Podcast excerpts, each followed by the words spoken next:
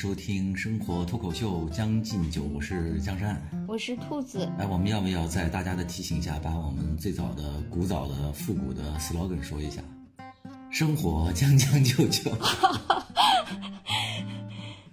下一句是啥？难得讲究讲究。对，不如一起喋喋不休。然后将进酒哈，我们今天和兔子要。回归我们生活的主题，就是在将将就就的日子里，怎么样努力的去讲究讲究。大家也都知道，兔子关于他装修深圳的那套豪宅的进展已经有半年多了吧？嗯，如今兔子已经住进去了。来，我们今天就让兔子 跟我们讲究一下，听一听他的装修经验。哎，其实你一说这个，就是咱们这个 slogan，我真的觉得就是。我可能确实，呃，就是我确实只能将就将就，就不配讲究讲究。呃，因为我在深圳住的这套房子绝对不是什么豪宅，是一个大概已经有二十年的一个那个老破小。然后，因为呃，我觉得我以前确实对呃，从北方到南方一直特别没有归属感，就是总是怀着一个过客的心态，我就随便在这儿，呃，混两年，也许我又回北京了，我总是有这种心情，所以就是在这个老破小里就将就了很久，就从来也没有想过要讲究讲究，一直将就将就，嗯，然后后来。可能疫情这几年吧，我觉得可能让每个人都有不同程度的一些触动。对我的触动，我就是想，哎，我还是应该好好的生活。呃，因为你觉得今年将就将就，明年将就将就，可能就是这一生就将就过去了。对。所以我就想，还是呃，就用那个最粗俗的话来说，还是要过好每一天。所以我就决定大兴土木去装修嘛，结果就。就发现是我不配了，真的，在这个过程中，我跟你说，我最后都有点沦为就是封建迷信了。我就觉得我可能就是动土以后，大概就把那个某种潘多拉魔盒，对，就是开启了，然后之后就开启了我的那个接连的厄运。就是我在那个生活中遇到的各种问题，我就不说了，咱们就集中说在那个装修本身啊，就说这个蝴蝶效应，呃，什么磨盒，就就都不不。不说广义的那些东西了，就只说这些直接的因果，就是装修的这个问题。其实装修呢，刚开始的时候，我觉得我自己还挺有把控力的。我觉得我这个挺有把控力呢，是体现在两点上。就是第一点，其实我自认为我做了充分的准备。因为我准备，我也觉得你你还查了一些什么角钢啊这种钢啊光钢的器材，你就说了得有 十十好几种，让我特别羞愧。我准备装修，我动了这个起心动念以后，我就开始去做功课。就下载了我特别鄙夷的小红书和抖音嘛，当时就绝对不用的。对对对，咱们还聊过。对，然后最后那个在两者的那个竞争中，我发现我真的跟那个市场规律是完全一致的，就是我的选择就是市场的选择，就是大多数普通人的选择。就最后我留下了小红书，就是删除了那个抖音，因为我发现抖音其实不太适合帮助装修，还是小红书比较适合嘛。然后我就开始啊疯狂的看小红书，就是拿出我当年看那个台湾政论节目的那种热情。就是我刚到那个香港工作的时候，不就是等于一下翻到墙外以后，狂热的看了对，然后每天上班时间刷 Twitter，下班时间看台湾政论节目，每天就是呃下班，你想我大概就是六七点钟。呃，下班吧，然后基本上到睡觉前，我就都一直在看各种政论节目，然后这股劲儿现在就后来就 移植到看小红书上面，就是下班以后就是一直在看小红书，所以我觉得我对装修的各种进行了那种，如果让就学英语的话，就是泛读嘛，我就泛读了很多，就涉猎，我觉得基本上装修的各个环节我都涉猎了，其实。哎，我有一个特点，我不知道你是不是这样，就是我跟我的那个闺蜜是完全相反的，就是她是一个特别喜欢做计划的人，我是一个完全不做计划的人，就对我来说，就是我是凭感觉，我这种感觉是我觉得大概的这些事情，我心里大概有数，而且这种大概有数，我都不会一件一件盘点，我就是觉得感觉上我大概有数，我觉得我都能 hold 住，我是这种感觉，我就就会去做这个事情，而不会是一笔一画的，然后按每个时间点、每个每行每列都搞下来，我不会是这样的一种，那咱俩差不多，是吧？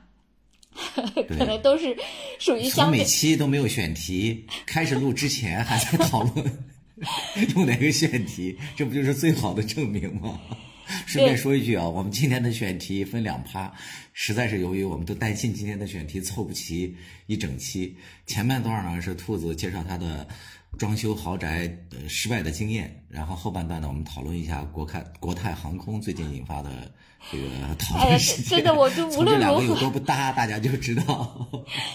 就是怎么才能拉到一起啊？这两个话题，我就是挺愁的。转场音乐。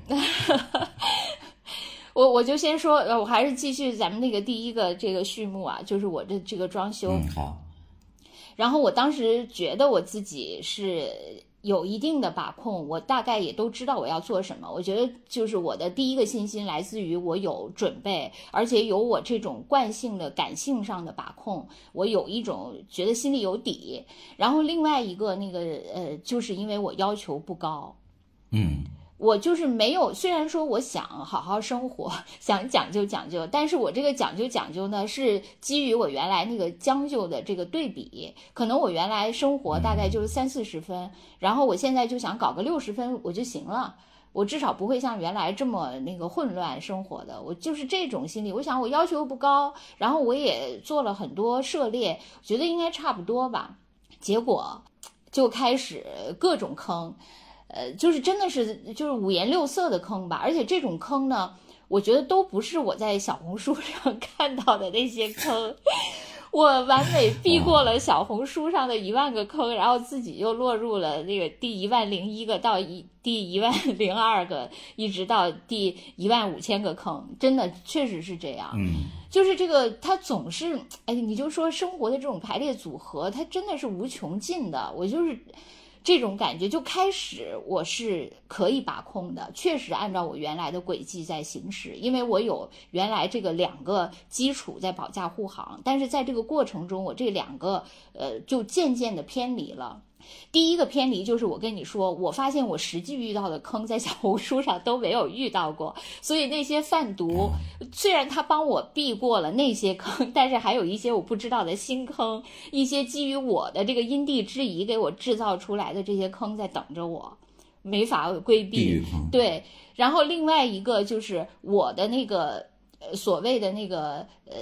阈值也在不停的抬升。就是你是看太多了是吧？对，你看太多了以后，你确，我觉得人真的没有办法。就是我自诩为还是一个比较理性或者是比较不太容易受影响的人，但实际上你还是会潜移默化，只不过就是说程度深浅的问题。我觉得在这个过程中，我确实渐渐由六十分提高到了七十分、八十分，甚至一度想达到九十分。嗯。就是没有办法，就是我觉得我唯一可以避免的，就是九十分到一百分之间的那个，我就是绝对不会触碰，而且那些东西自始至终就没有感染过我。你比如说，我我到现在我都不能理解，就是很多人在装修的时候就是追求的那种，比如说美缝，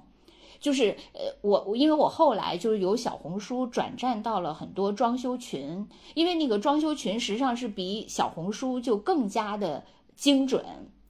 因为小红书上什么都有嘛，谈什么的都有。呃，当然你自己，他根据算法是给你推荐的那个什么装修这一类的，但是你自己的呃问题可能没法直接找到特别直接的答案。但是你在装修群里，因为大家都在同时做这件事情，这个装修的群友群，所以你是会直接呃就更精准的切切合到你的这个需求，这肯定是更好的。但是那些群里的人，他们经常讨论的，我说的最后那那十分儿是一直不动不能打动我。他们花大量的时间，就是弄各种美缝剂在那个群里贴出来，说哦你说我到底选哪个美缝才能跟我的砖基础问题都解决了，是吧？对只是在最后他也没有是基础问题都解决了，就是他们会，呃因为他们是按照一百分去做的，甚至一百二十分去做的，啊，明白。所以这个是一百分和一百二十分最后进阶的高级课程，他必须要，这是这本来就是在他的学习计划里的，这个跟我不一样。我当时就想，有必要追求这样完全的无缝吗？因为他那个美缝的意思就是说你看不见砖和砖之间的缝嘛。就是填到，哦就是要完，而且他还要考虑，一个是要选那个颜色怎么是跟那个砖是完全一样的，就是避免那个，因为有的时候你自己看的那个颜色跟实际最后施工的颜色是有色差的，怎么才能避免大家交流经验？说，哎，这个你看是不是跟我这个到，它实实际施工是不是这样的颜色呢？就这些讨论反反复复的在那儿纠结，在两个极其相近的颜色之间、色号之间在那儿反复的纠结，让大家说我这这三个号，大家帮我投票一下，选哪个更跟我们家砖，就是这些就花大量的时间，而且你知道，他们甚至要考虑这个美缝，它做了以后，大概过一段时间它会变色。啊，它就会因比如说氧化或者怎么样会变会变一点颜色，他们还要把这个提前量打出来，说我选哪个 颜色之后变色以后会完全一致，你知道就极其极其细腻。然后还有就是对那个所谓的什么呃电就是叫什么插座和开关的那个选择，什么施耐德的这个系列的这个白和那个系列那个白，什么按下去的那种、哎那种咔嗒声，哪个好一点，哪个轻一点，哪个重，哪个悦耳。就是我真的，我自始至终这些东西都没，就是我没有到这个境界。我觉得这些对我来说都不重要。我我我这些我也得有，我不是没有，但是这些我一概都包给了我们家工长，我根本就没管这些。你爱是什么样 什么样，你只要做了就行。我因为我不可能没有电源开关，你肯定得有，你就给我做了就可以了。你这不也你这不也走上了我当年的我的路吗？对对完全授权、信任、包容、建设，给了我的 五十多岁的锦州大叔。我是最后我我是最后十分儿是是这样的嘛，然后但是我还是想达到九我是十分，前面90分对，在那个过程中，但是确实现实教育了我，就是我不可能是达到九十分的。因为我觉得我可能还是呃，一个是不具备这个能力和这个准备，另外可能就是呃，我我不配讲究讲究嘛，可能只能是大概齐。还有一个原因，可能是就是同学太优秀了，啊，就像你刚才说的，他们能讲究到这么细致，我听了都害怕。这是普遍现象。我跟你说，现在装修的人对，而且他们是花大量的精力，就在我说的类似这种精雕细琢的问题上，是花非常非常多的精力，甚至比那些基础建设都，呃我觉得势均力敌吧。可能他最后在这种细部的勾勒上的那个精力，占了他整个装修精力的近一半儿。哇，真是太不容易了。对，很多人都是这样，但是我我没有嘛。我即使是这样，我就说我装修遇到的第一个大坑，就是关于我的这个呃铺地板的问题，因为我这个是一对真的特别可怕，在这个问题，就是这是我装修我我让我插插一句嘴，就是你不是说你发现他们铺地板之后，就有点像那个拼图游戏吗？你说你不想干媒体工作了，想转行去铺地板搞装修，有好多网友给你留言说可以啊，兔子，你先练一练臂力，不不是这样。哎，我跟你说啊，就是我我呃，就先说这个拼图游戏本身啊，就是说这个拼地板本身，它其实不是需要的臂力，因为我是全程围观了这个拼图拼地板的过程嘛。它首先需要的是蹲功。就是你得蹲一天，你都能蹲得住，你知道吗？因为你知道我们普通人 蹲一会儿就腰酸背痛，不行，必须得站起来。他是一天都得蹲在那儿去拼，这个我觉得是更重要的。蹲功臂力不重要，这个腿力很重要，是这样。然后我就说，我我为什么说难呢？就是我想进入这个拼图游戏，主要这个呃这个之前的准备工作太难了。嗯，就是说有一张白纸，好画最新最美的图画，但是别人总认为我准备的这一张白纸是不合格的。对，就是在这个过程中特别的费劲。就是呃，因为那个铺地板呢，它呃，我铺的是一种那个就是呃最简单的，它可以就是比如说我们家原来是瓷砖嘛，它这种地板可以直接铺在那个瓷砖上。哦，都不用撬那个。对，就是直接铺那个铺在这个瓷砖上，这样的话是最快的。哦那挺好。嗯，因为我装修的时候，我原来还曾经有一个特别不切实际的妄念，我是十一月份，去年十一月份开始装修，我曾经还想那个春节 就能装好。对，所以我就本着这个妄，这呃对我本着这个妄念，我当时就想，妄念，对，怎么才能呃加快这个进度？就是当时我的工长跟我说，他说你要是把这个瓷砖，就是地都原来的瓷砖都撬了，然后再那个铺瓷砖，比你直接在呃瓷砖上铺地板的话要慢呃两个星期，就半个月的时间。哦我想，那当然我不选择撬了，我就直接铺地板就完了。结果呢，就是这个就是一个你以为特别省事，其实就是一个特别巨大的坑。然后我为了选，因为我我开始就是做了这个打算，因为我很早就去选了地板，我就在很多家里面比较，最后选了一家那个地板，然后我就跟这个卖地板的人沟通了非常非常多时间，然后他跟我推荐了一个他们家呃新出的一个他觉得最好的一个地板，他推荐给我，然后我还去找他呃要了这个四个样品，因为他那个最新的地板一共只有四种，然后我就把四种样品全要来了，反复的在我们家各种光线下比较，就是有点像那美缝的那种执着了，做那个你知道吧？对，做对后面的那二十分了，对，就是我在 终于进入主流了。对，我就跻身主流社会了嘛，然后就就想，哎呀，在阳台的那种光线下和在远离阳台的相对暗的光线下，哪种花色的地板最好？然后比较了一番，最终 嗯，选择说行，就是这个吧。然后就是这个以后，那个就是我就准备那个下单买这个地板了。买这个地板的时候呢，那个我们家工长就说了一，就轻描淡写的说了一句话，然后这句话就摧毁了我的一切工作。他就说，哎，他说那个，呃，你们家那个卧室的那个地板，那个地面比客厅的地面大概低一厘米。哦，那挺一厘米不低。啊，然后我就跟那个卖地板的这个人说了，然后卖地板的这个人说说那不行，说我们这个必须在每平方米控制在两到三毫米的 误差才行。他说你这个绝对装不了。那然后呢？然后我就，呃对我，然后我就极其崩溃。我说那怎么办呢？然后他说，他说你就去那个地面找平，你把那个地面找平了才能解决问题。然后我就我就去找我们家工长，我们家工长说，哎呀，说你看你这个就是你们家这个原始的地面就是有问题，你他们要求这么高的话，那你这个你你自己再想想，要不就重新全部搞那个自流平。嗯，对，现在不是特别流行的这个吗？自流平。对，说全部搞自流平，我就去问了一个那个呃一个那个装修的师傅，是我认识的另外一个人。那个人说，那个呃做自流平可以啊，大概每平米五六百块钱吧。对，挺贵的。啊，我想那我还不如好像挺难掌握的。对啊，那我还不如 那我还不如重新。把那个地板那个撬了，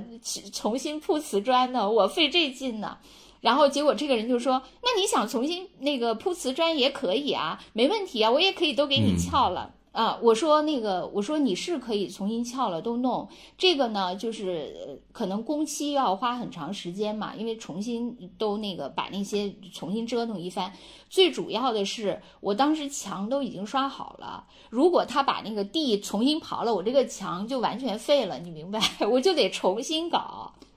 我就是不但是地得重新搞，我的墙整个的那个各种基础装修都得重新搞，因为它全都给我破坏了。对，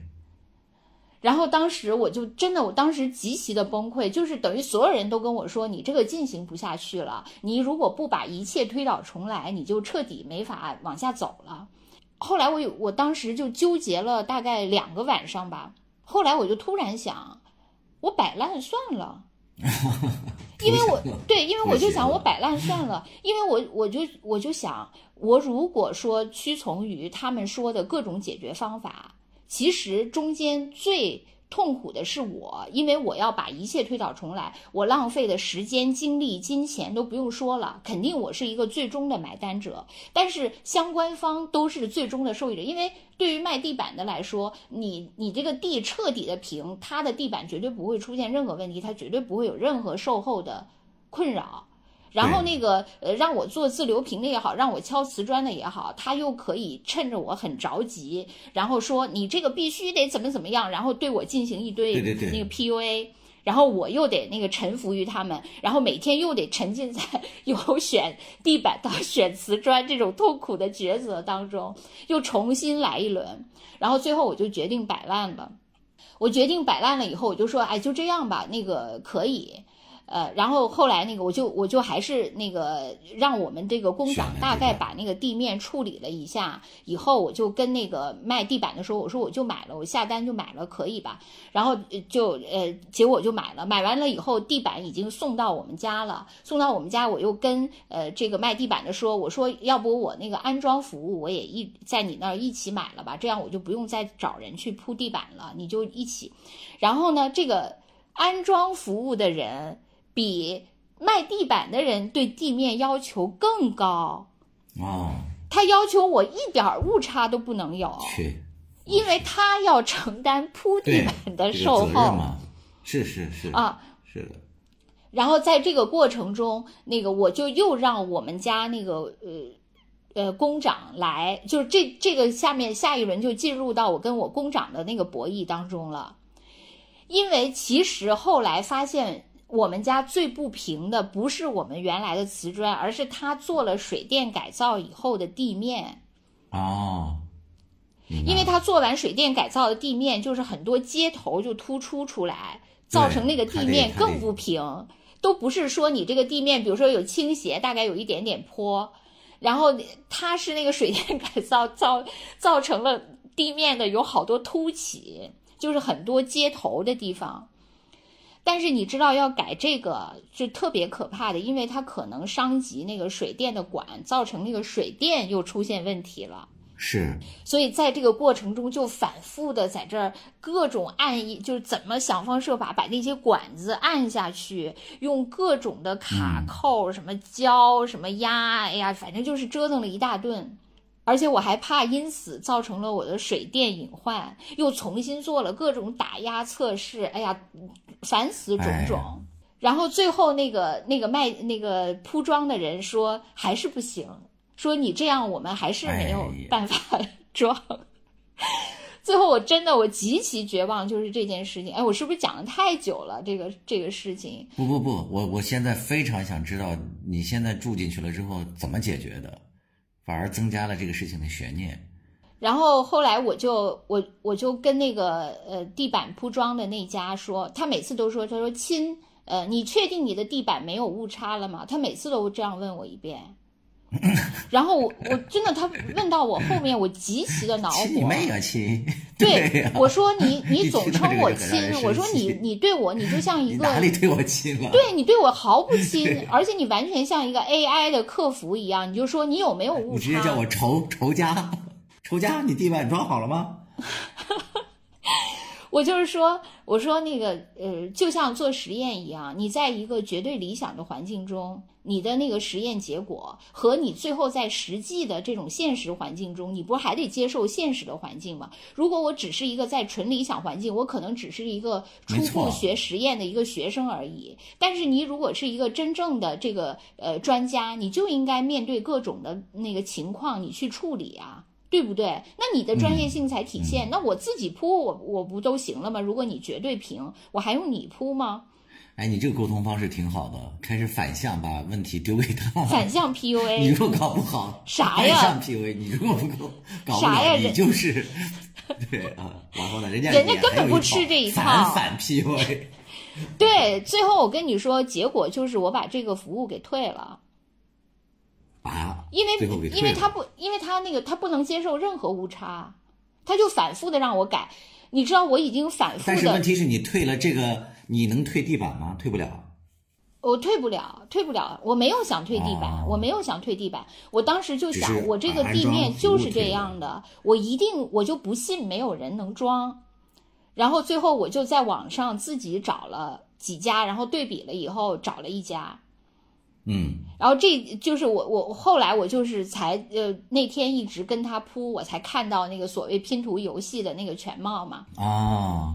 这个人怎么样？他要求对这个人高吗？这个人，呃，这个人就是还挺像那个传说中的那种呃能工巧匠的。他那个头一天，就是我约了他以后，他说那行，我先来你们家看一下。然后他来了以后，他就穿着一双拖鞋嘛，然后他就在这个房间里走了几圈，说，呃，这个地方有点高，那个地方你再整一下。然后他就提出了有两个地方 要整一下。就是我，我为什么说他他还有点像那个民间能工巧匠一样，就是他完全走两下，他就可以知道，他也不用各种比对什么的，对。然后后来我就又挺厉害的第呃那个叫什么又双若浊，就是把我们的那个。把我们的工长叫来，其实他他提到的那些就是那几处，全部都是水电改造的那些那些地方嘛。就是它水电改造在地上，后来嗯就铺水泥，就极其的不平。反而我们家原来的那个瓷砖，我我们工长 PUA 说你们家地本身不行的那个问题，恰恰不是，恰恰是我们工长 自己的锅。你这就是这样，这个里面就反反复复。然后后来那个我们就又让那个工长进行了最后一轮改造，以后就终于开始铺了嘛。铺完了以后，就是我还特别心有余悸，我还跟那个铺地板的人说，我说你看，呃，这些关键的部位我都不敢用力往上踩，我就怕一踩就断了。他说没关系，他说你就随便走，他说不会有问题的，他说有问题你找我。嗯，就截止到目前为止吧，就是我在这个这个拼好的这个图上，呃，已经大概行走了半个月。我其实自己也能感觉出来，就是反复走的话，有的地方其实还是有一点呃高低不不平，我是能感觉出来的。但是确实没有像、啊嗯对，能感觉出来，你走的多了就能感觉出来。但是确实没有铺完了地板，你还能感觉到是是能感觉到，因为这个地板是那种特别薄的地板，它是直接铺在那上面，下面没有龙骨的。哦，明白了。啊，然后那个我是能感觉到的，但是我没法做到他那个穿着一双破拖鞋随便走两下就能感觉，我就是要反复的走我才能感觉出来。呃，我是能感觉出来，但是呢，确实并不像装地板和铺地板当时，呃，就是 PUA 我的说，立即就会发生脆断，导致你全屋连锁反应都断了，就是完全没有发生这个事情。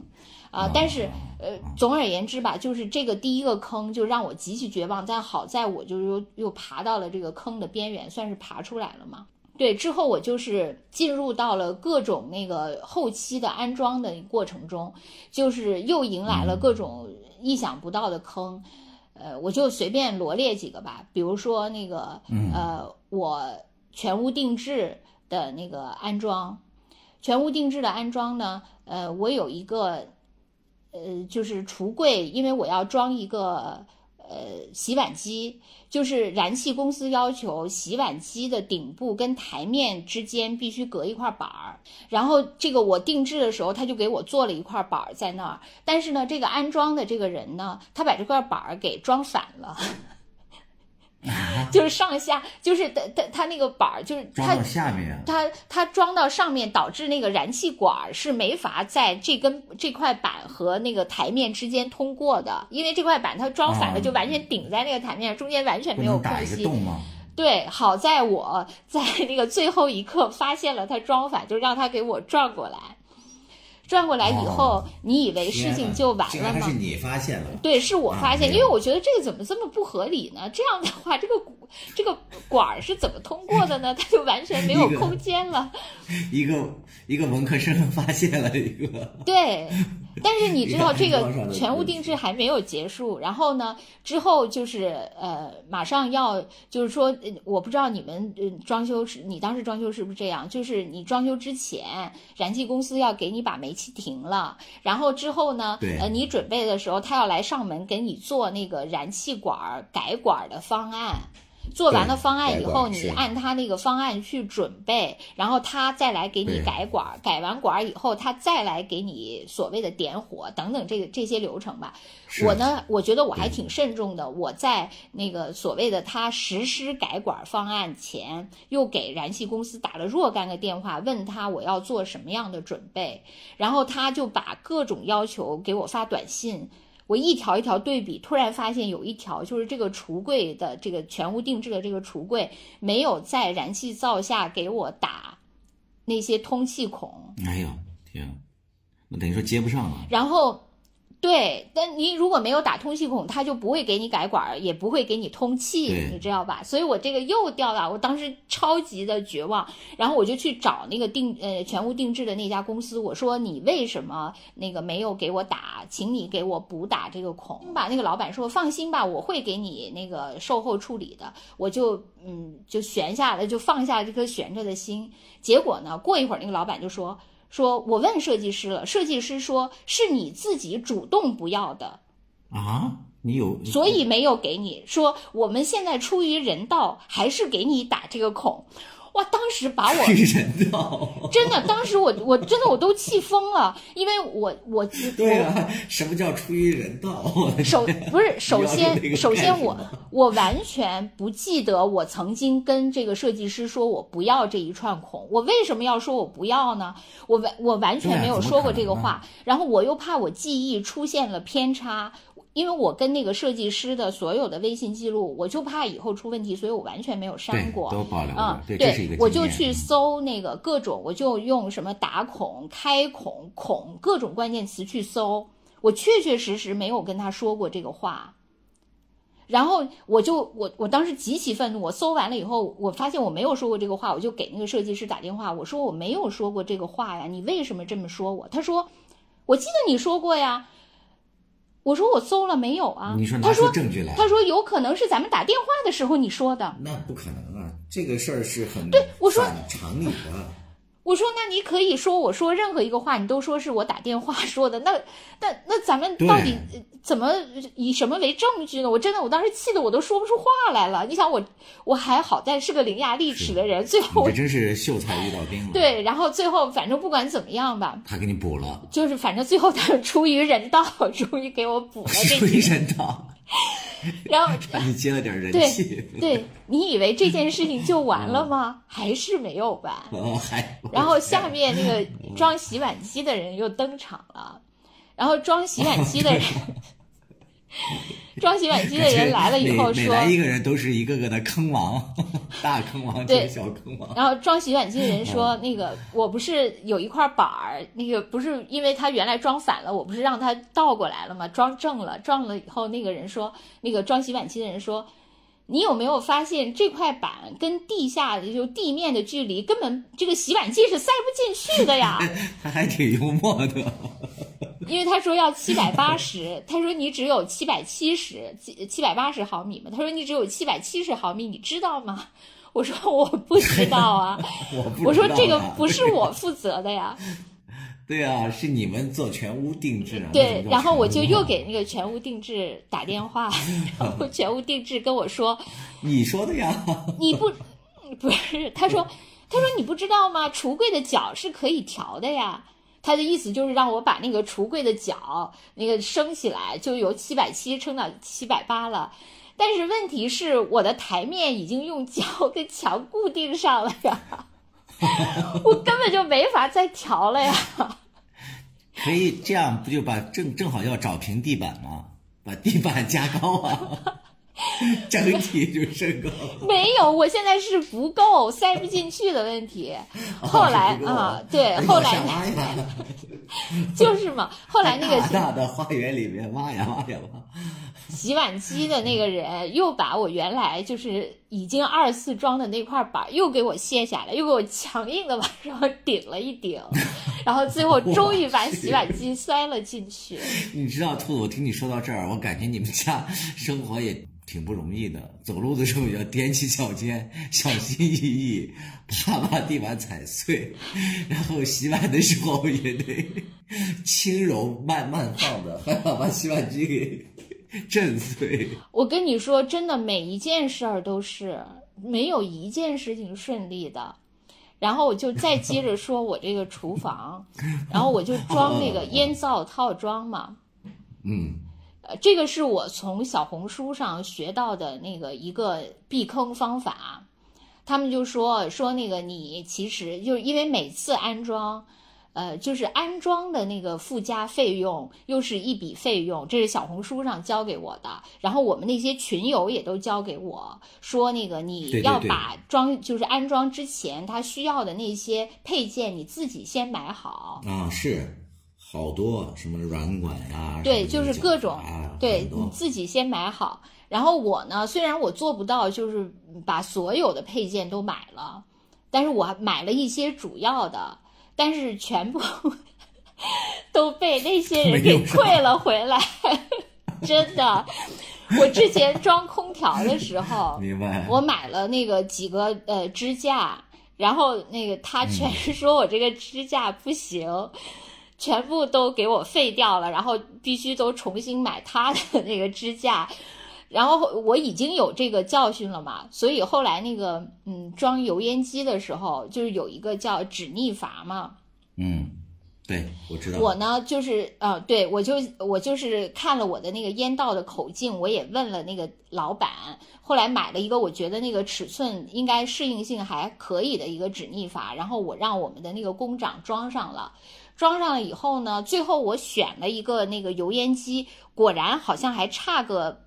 呃，半厘米吧。那个跟那个我的那个止逆阀的口径，我就问我们工长，我说，哎，你看这个止逆阀跟那个我选油烟机啊，大概差零点五厘米，怎么办？他说，其实有呃，他们装油烟机的都有一个变径的那么一个呃装置，它可以把那个口径变一下，其实都是可以的。所以我就放心了。结果那天来装的时候，他果然就说，他说你这个止逆阀是不行的，你看我给你缠了这么多胶带，将来还是会脱掉的。你这个一旦脱。掉了，哎，反正你知道吧，就是各种 PUA。总而言之，然后我就说，我说那个，我说不是你们有这种变镜阀吗？他说我没有这个东西啊，这是什么东西？我没有。然后那个我说那我怎么解决呢？他说那当然是买我的这个。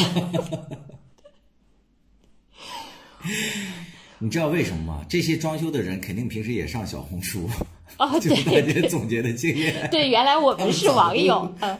对，原来我们都是网友。然后后来，后来，当然我我只能愿赌服输，就又又把我原来装好的止逆阀拆了下来，废掉了，买了他的一个那个止逆阀吧，就是这套科。然后那个，嗯，接着说啊，然后就是装那个洗衣机。装洗衣机，我感觉应该按理说没有什么坑，比较简单嘛，是吧？没有什么坑。我呢是做了一个阳台柜，然后呢，呃，就是专门安装了一个洗衣机的那个位置。那个位置呢，我之前都问好了，就是问了那个呃京东的客服，这个机器大概的需要留的位置，高矮胖瘦前后都问了。然后包括呢，因因为那个洗衣机还要打孔，打两个孔，有一个呃烘干机，有一个洗衣机，上下水怎么样？我都已经把我的上下水布局拍照给了那个呃呃客服，然后呢又跟那个我们装柜子的人沟通怎么打孔，把那个穿过去进水管、出水管什么呃两个电源线等等等等，都已经我觉得我已经真的做了万全的准备了。而且我想装洗衣机不是很没有什么技术含量吗？对。结果呢，这个人啊就。对，结果这个装洗衣机的人来来了以后，首先那个呃，他就说哦，你知道，为了我下水的问题，我还专门买了一个就是最新的多功能的，可以接多个下水进入一个下水管的那么一个转接器。嗯。然后当他说我这个下水就是装洗衣机的人说我这个下水有问题的时候，我立即寄出了我最新款这个接口。我说你看我这个上面可以接无数个口都没有问题，你想接多少个口下水，我这个都可以解决。然后这个装洗衣机的人说说你这个东西不是要买这种下水口啊？那那个人当即就掏掏出了他的手机给我搜淘宝，说你要买这样的，而不是你买的这种。嗯，然后当时我就。我就特别悲愤，我就去找卖我最新款的那个店主，我说你不是说这个可以接所有的吗？可是我们这个师傅说让我买的是另一种啊。然后结果这个卖最新款下水的这个人就给我特意开了一个只给我一个人播的直播，说我直播教给你怎么用这个下水口。我去，嗯啊，然后我就我就跟我的那个呃安装洗衣机的师傅一起看视频学习，然后学习完了以后，这装洗衣机的人说：“哦，行，我会了。哦，原来是这样装。”就我就觉得啊，你看这个人真的如此之笨，但是通过我的通过这个店主的那个那个现场教学，他终于解决了。我还觉得，哎，这下你看我果然完美避坑了吧？你看我之前做的作业还是很到位的吧？挺好。然后之后终于装完洗衣机，这个人就走了。走了以后，我就想，我还是要马上试试这洗衣机可不可以啊？我攒了好些天的衣服都没有洗，然后我之我就开始洗。洗完了以后，我就想试一下我首次使用的烘干机，结果就发现这个烘干机怎么按都不亮，难道是坏的吗？嗯。后来才发现，这个安装洗烘套装的师傅竟然烘干机没有把电源给我装上。啊，那就自己装上不就行了吗？你知道。不，自己不能装，因为我这个洗衣机是推到那个柜子里的。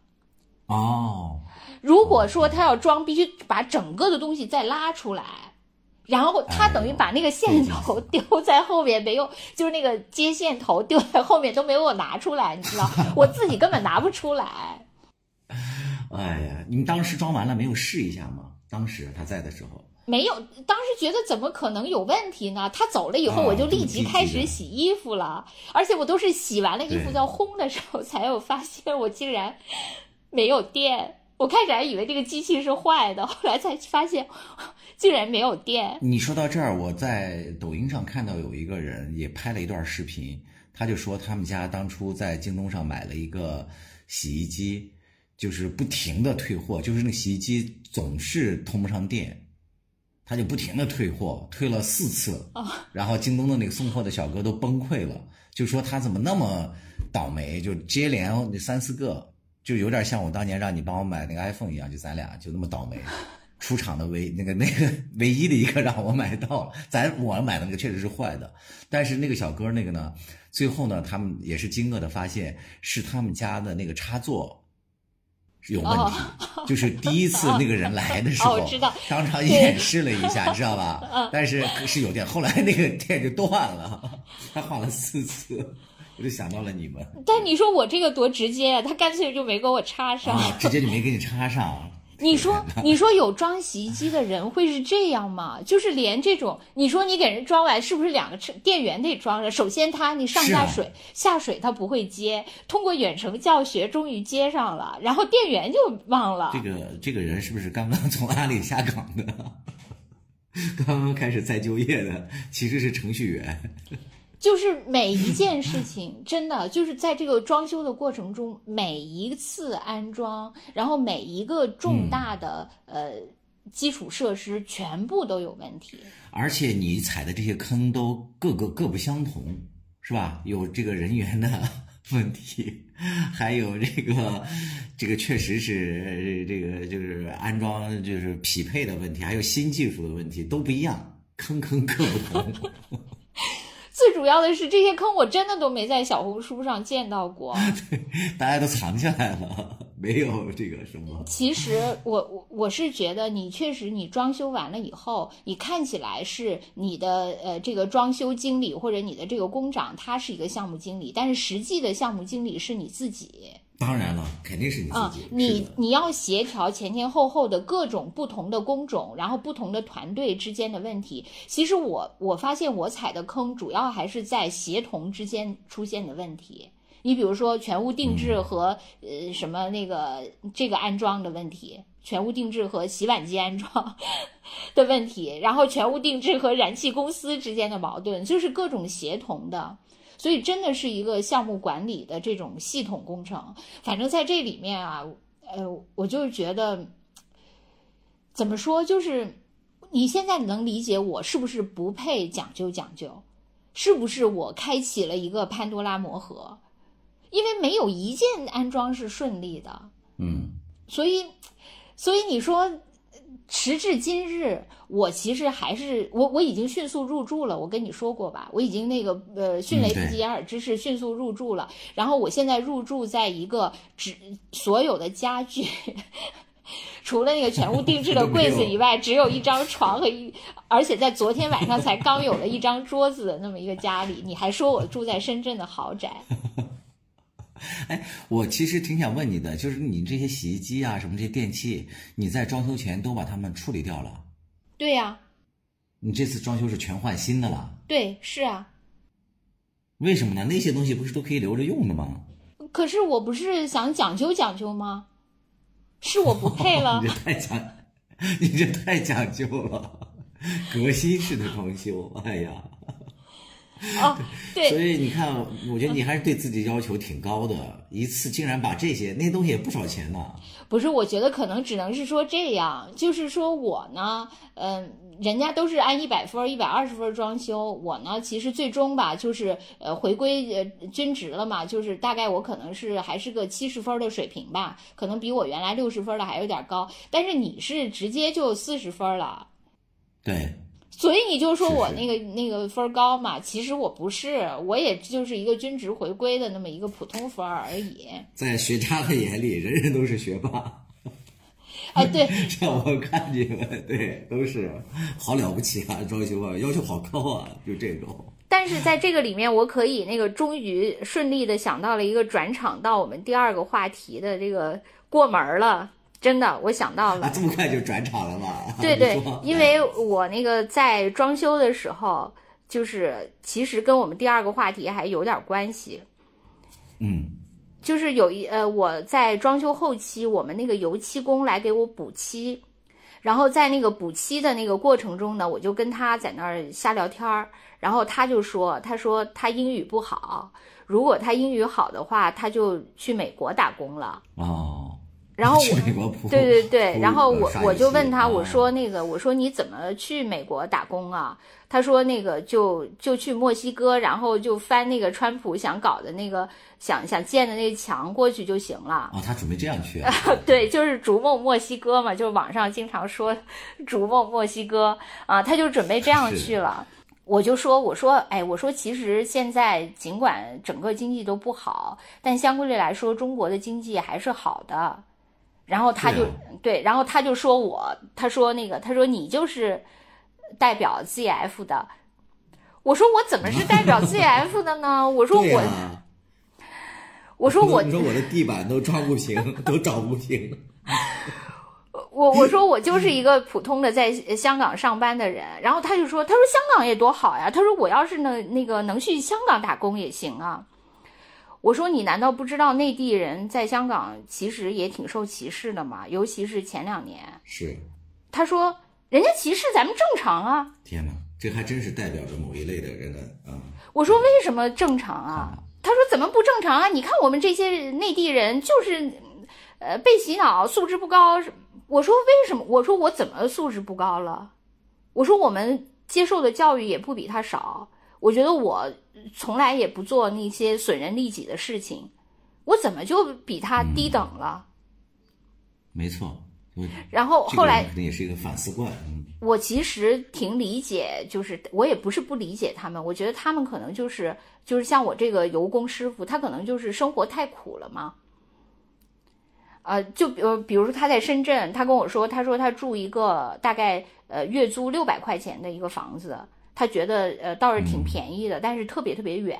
嗯，然后那个我我其实那天还跟他们聊天，我就说装修的这些工种里啊，你们觉得哪哪个工种最好？我问我的那个工长，我说你要是做做其中一个工种，你会选哪个？他说我会选水电。他可能觉得水电相对来说就是这个工作比较清闲。因为，比如水电虽然需要开槽，但是它是有专门的人来开槽的。那个水电师傅其实是只要定定电位，然后最后给你大概安装一下那个什么各种电源啊什么就完了，是相对来说比较呃省力，就是可能相对来说技术含量高一点，脑力劳动呃含量高一点的那个工作。但是像那个油工，其实就是里面比较苦的一个工种。哦。因为油工他那个呃，一个是就是比如说一个房子，他要那个开始劈腻子就要劈好几遍，然后刷油漆要刷三遍嘛，最少刷三遍，一底两面嘛。而且在这个里面还有好几遍是打磨，就打磨这个粉尘是极其大的。因为有一次我去一家装修，我不知道那家人在装修，我去我忘了有什么事儿去敲门，然后那个呃给我开门的是一个。穿着那个全身防毒面具的那个各种服装的一个人，因为他正在里面打磨，那个里面真的特别可怕，就是简直就是就是伸手不见五指，所以他那个工作粉尘特别大，而且要反反复复很细。呃，我刚才说的什么批几遍腻子，然后刷三遍油漆之外之外，就是你最后他还要来补一次漆。所以他做一个这个工程反反复复好多次，很辛苦。嗯，没错，确实是。他们就说油工这个工种相对来说在那个里面是挺辛苦的，就是在这个装修的。所以我觉得很多人他可能是因为对生活的不如意呀，特别苦啊，所以他就想他，你能想象吧？就是就跟我在这个公司里，我干的太累了，所以我就觉得，你看人家公司多好啊。至少我哪怕干同样的活我，可能赚的会比现在多得多。兔子说的这一类人是我们下面要讨论的第二个话题的，呃，某一类观点的持有者。就是我们要说的这个话题是有关国泰航空的空乘人员涉嫌歧视非英语乘客，呃，也不能说涉嫌吧，这件事基本上也算落听了。因为他们这个国泰航空官方也已经发表了致歉声明了，这个事儿大概可能有些朋友还没关注，就简单的说一下，应该是在呃一周左右了吧，五月二十二号，呃当时有一个网友 他在社交平台上发了一个帖子，说是从成都飞往香港的呃国泰航空的某一个航班上，有这个空乘人员。在交流和这个有一个乘客想要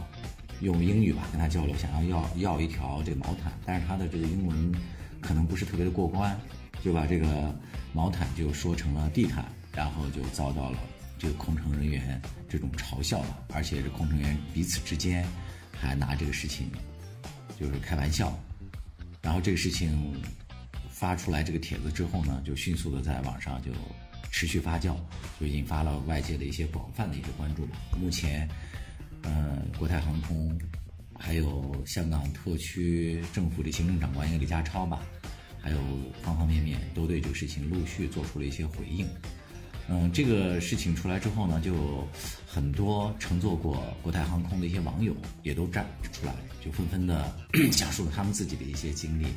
比如说他们针对不同语种的人。呃，服务态度也不一样，特别像就金星，呃，之前曾经说过，呃，有些服务员就就是空空乘的，对他们提供的服务也非常不一样嘛。对讲英语的人就非常热情或怎么怎么样，然后对不讲英语的人就冷若冰霜。当时金星是在脱口秀上吧讲的那个段子，就说要小丫小丫头片子还两套面孔呢，然后他还为此应该算是。捉弄或者说报复了一下这个两种面孔的这个空乘服务员吧，这个当时也在网上引起了很多人的一些赞赏。确实，当年也是大家把这个事情当成一种特例来看吧，可能就以为是一个段子，就没想到国泰航空这个事情爆出来之后，又有这么多人跟进。我看到了这个新闻之后，我就迅速的想跟兔子聊一下，因为兔子在香港也待了这么多年嘛，包括我记得在之前节目里面，兔子也提到过几次。比如说他去看医生什么的，是吧？也确实在那里遭到了一些不同的这个对待，就是当地可能有一部分人吧，确实对你是讲的普通话还是讲的粤语，他这个态度是不一样的。对，就是呃，我其实咱们这个节目以前我在那个一九年什么嗯那些香港的遭遇什么，我原来也讲过一些，但是好像有的期都没有过审，是吧？没错，可能很多人嗯。没听到。对，而且我后来跟好多我原来在北京啊什么的那些朋友聊，好像他们对呃香港那两年的事情也都不是特别了解，就很多人都跟我说说，哎，嗯，我们都不知道啊这些事情。所以我觉得这这次可能因为就是呃，我们其实那次香港的事情对所谓的内地就没有特别直接的影响，因为它就是发生在香港本地，主要是我们这些所谓的港漂就受到的冲击比较大。嗯，但是毕竟不是直接跟内地现在在内地的人发生的这种冲突，所以可能引发的那个还小一点。但是这次是因为直接的跟那个内地人嘛，所以就会。相对来说，就又形成了一个爆款。实际上这件事儿还挺，嗯，怎么说，有一点儿挺诡异，就也可以说有点黑色幽默吧。就是这个爆料的这个博主，他其实拿到的那个机票是当时港府为了呃，就是疫情之后恢复香港的这个旅游经济去派送的几十万张飞机票中的一张。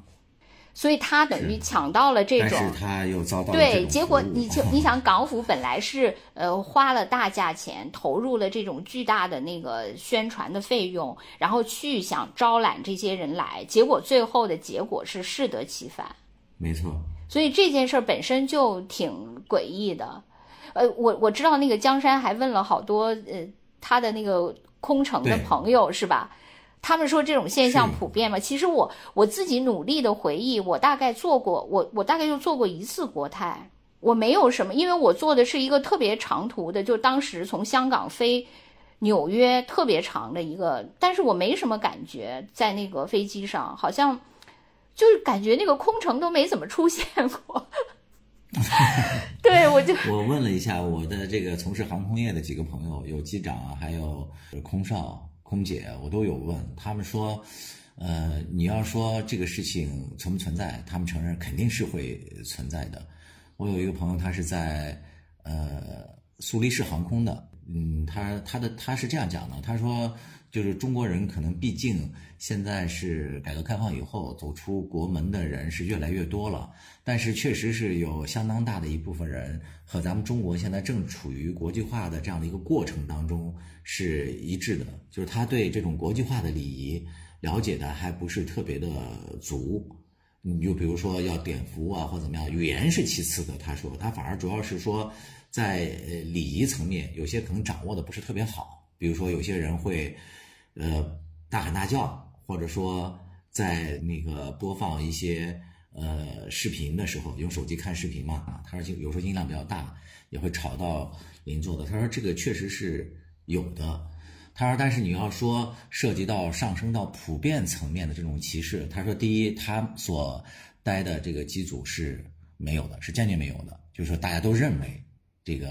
呃要。嘲笑什么普通话乘客，他认为坚决没有。他说，其次，从他们服务的这些公司是严令禁止的，就经常都会提示大家，不只是说针对不到，就针对一切什么有色人种啊，这些语种啊，这都是他们非常忌讳的一个事情。就在他们刚入职培训的时候就要有。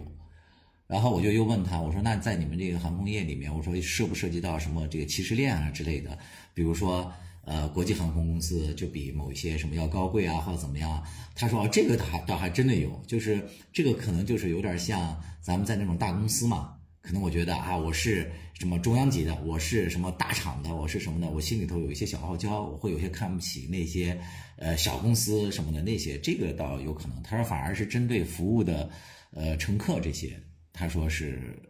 没有对我这个事情呢，我在呃就是一个群里，我觉得每每次有这种呃就是怎么说呃中港矛盾或者是什么呃内外矛盾的时候，呃基本上我在的那个一个特别典型的群里都是同样的反应，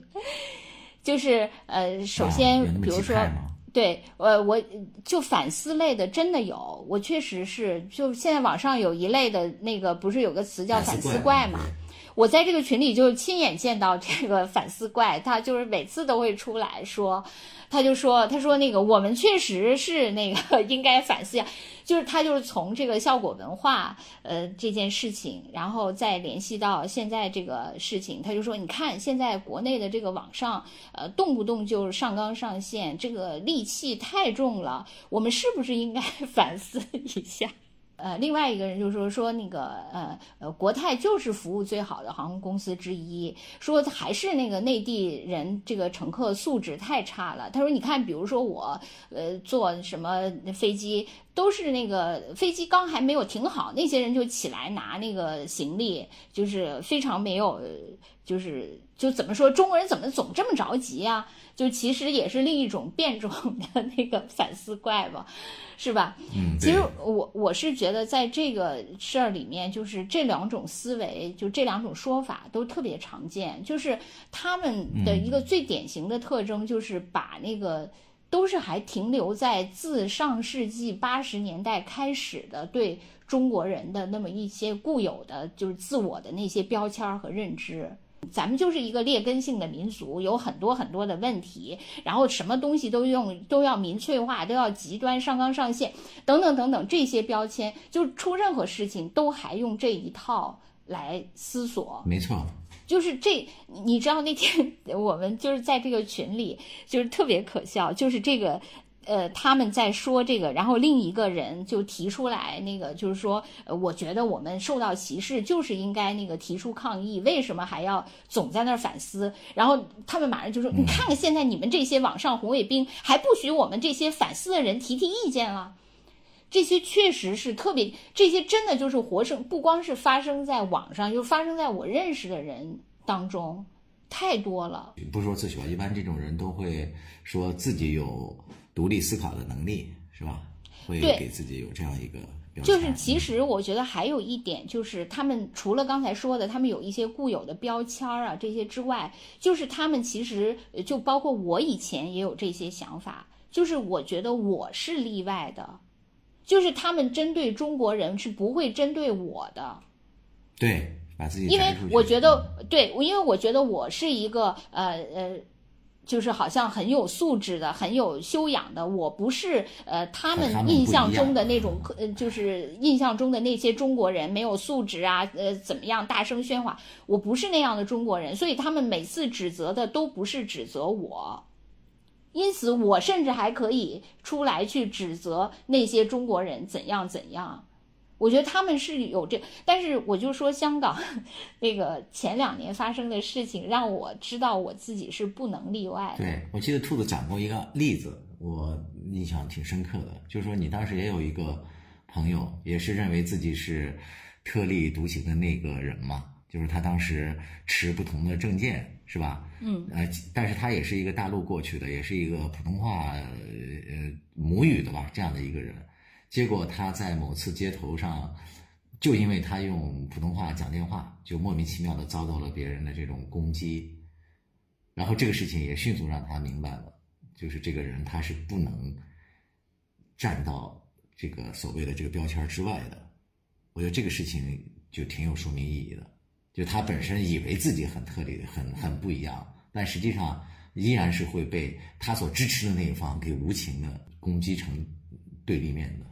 对，就是一个是说，呃，就是当那个像前两年就是这种情况下，就是全民都处在一种，呃，那种革命式的狂欢的情况下，他不会管你，呃，是一个什么样的，呃，什么背景，你是什么样的一个修养，你是什么样一个素质的人，他不会管的，他会完全按照身份、政治、族群标签把你划定的，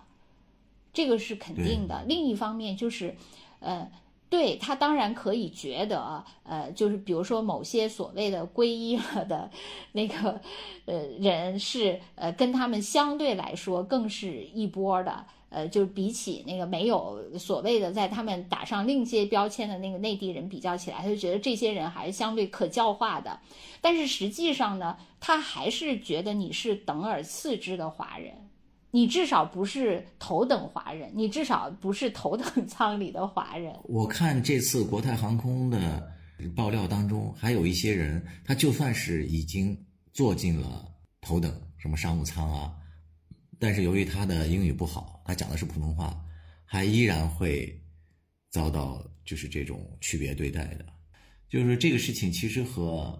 之前就刚刚算是还没有彻底过去的吧，就是那个宝马冰激凌事件，其实也是非常相似的。我不知道兔子你你你听说过那个事儿没有？就是当时宝马在那个车展上，是可以那个摊位是可以让大家免费领冰激凌的。当时就有几个女孩，就是中国人吧，就过去领，然后那个服务人员也是两个女孩，就说啊不好意思，我们今天派发的就已经没有了。但是紧接着就过来了这个外国人嘛，然后马上就顺利的就领到了，然后也是被别人给拍下来，这个视频传上去，也是感觉他们在区别对待这些。然后这个事情不是也是引起了特别大的一些讨论嘛？我感觉这两个事情的本质。触及包括他们触及的这敏感点，以及大家形成的这个热度、讨论的观点，都基本上是一致的。哦，那个事情我完全没跟，我也不知道。但是我今天还看到那个网上 有一个人把这个事情跟那个效果文化的那个事情联系起来，说，呃，对，说那个呃国泰的事件跟效果文化的那个呃效果的这个事件的共同点是什么？嗯。然后那个答案是，他们都是冒犯的艺术，都是冒犯的艺术啊，是应该打上引号了。这个，对，就是都是冒犯的艺术嘛。呃，我我是觉得那个，呃，现在呃攻击呃就是网上的那个，确实就是说网上的很多言论都一边倒，呃，像那个就比如说呃就极化把呃就是从国泰呃。几个乘务员泛化到呃国泰整个的航空公司，再泛化到整个的香港等等等等这种哈，其实呢，这个真的有有的东西，我觉得人咱们以前也说过多次，就是难以避免，就是什么东西都会一概而论，就是你比如说小到你支持一个人的某一个观点，你进而就会支持这个人，对不对？是吧？人就是呃，包括我们，比如说，呃，八十年代的时候，就是觉得可能呃，西方有什么东西比中国好，进而要全盘西化，觉得西方一切都比中国好，那那个不也是一种极化吗？对，对吧？你一旦觉得这个好，其实你往往就容易把它，就是说，它就就就都好，我就是呃，全盘就就要站在这个立场上了。我觉得人往往都是那样，或者说这个也可能是。矫枉必须过正的一个一个一个那个理论基础吧，可能你要就是会发生这种，就是这既是人的一个思维的一一种惯性，同时也是你可能要揪过去一种偏，它可能要使的那个力就是这样。你要想把原来特别向那边的力搬过来，你可能就只能用一个极端的力，有可能是这样。虽然说这个呃嗯。确实太极化了，太暴力了，太民粹了也不好。但是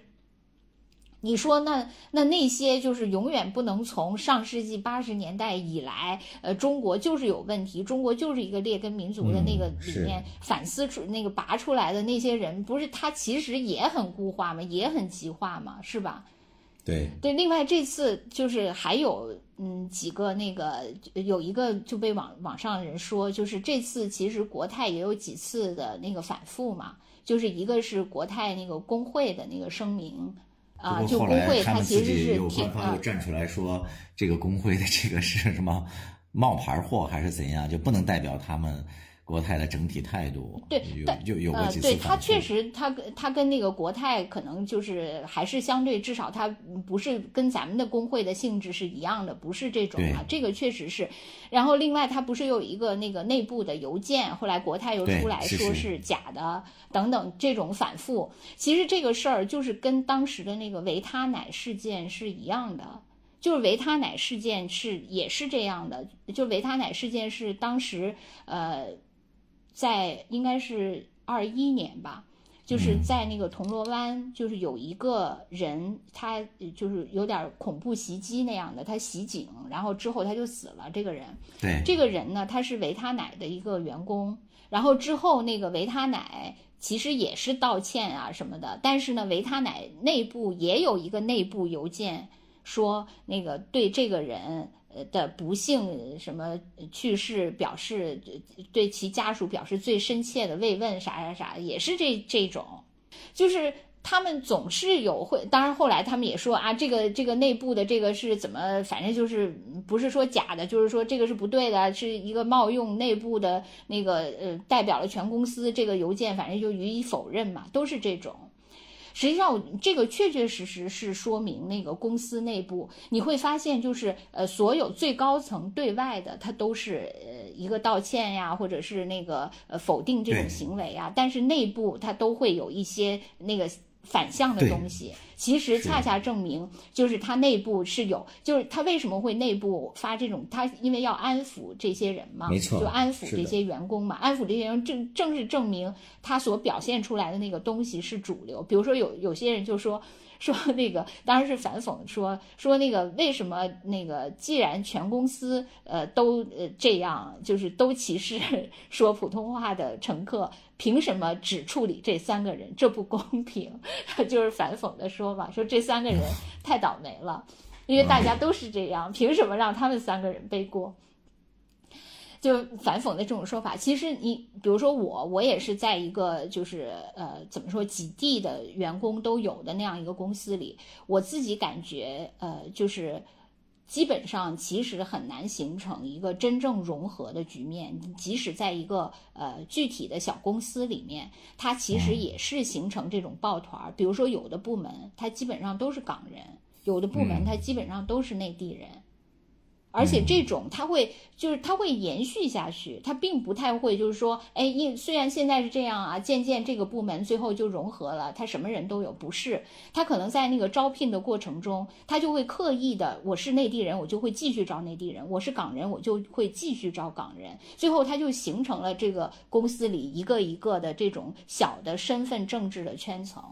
嗯。而且这些圈层，由于它，呃，怎么说？它跟在社会上不一样吧？就是在这个社会上，它可能到达一个，呃，就是冲突的那个临界点，它会爆发剧烈的冲突。但是平时大家还是，呃，相安无事。但是由于我们在一个公司里太近了，因为部门之间随时会发生各种勾连，所以呢，呃。虽然大家暗地里都是各自的这个小圈层，但是平时都是小心的避免相互不同圈层之间发生摩擦。就是我我以前也说过，我们在那个公司内部，内地人和港人之间就绝口不谈这些事情。嗯，你比如说，就是这次国泰的事情发生了以后，我不太会去问我们香港的同事。怎么看这个事情？你啊，你怎么看这件事情？你们真的会歧视我们说普通话的吗？我觉得大家都会，都会刻意的避免去谈这个问题。虽然在这个每一个圈子内部，大家可能会讨论的很热烈，但是圈子和圈子之间，就是都是这个安静如鸡。其实心里都跟明镜似的。对，这我们因为。一九年我们就是这样过来的，啊，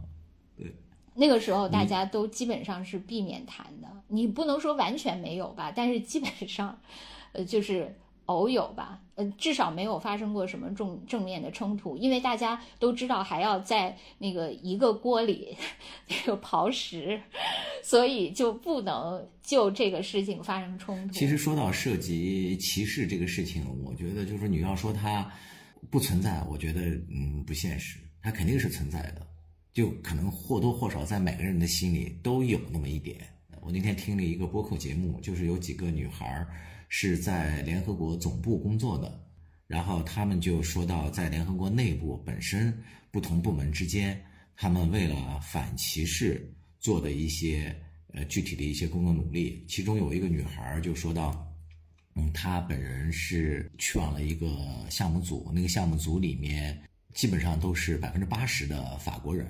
然后他们一块儿开会的时候，那些法国人都是懂英语的嘛，然后就要求大家，呃，都用这个大家能听懂的语言来交流，就是用英语。但是在那个开会的过程当中，那个女孩就发现那些法国人基本上是能用法语的，就都不用英语，就导致她全程就没有办法参与进去。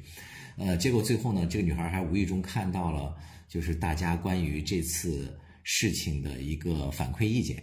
其中还有一个法国人抱怨说，我们为什么要为了一个是呃什么也听不懂的实习生来讲英语呢？就是这个女孩也是感到了就是一种被冒犯嘛，她就说，既然这也是大家的规定，是要用大家都听得懂的语言在讲，那你为什么？要违背这个公司的这种呃命令，这是其一。第二就是说，他感觉到就是在联合国这样的一个号称已经是最能体现就是大家要平等啊，就是这些最先进的一些思想的地方，还依然有这么深的一些歧视。现在这个歧视存在的地方，其实越是不同的国家呀，什么这些不同的民族的人啊聚到一起的，其实是很严重的，并不是很多人以为的说到了联合国就如何如何了。嗯嗯嗯。然后我还看到了有一个中国女孩近期她发的一个小视频，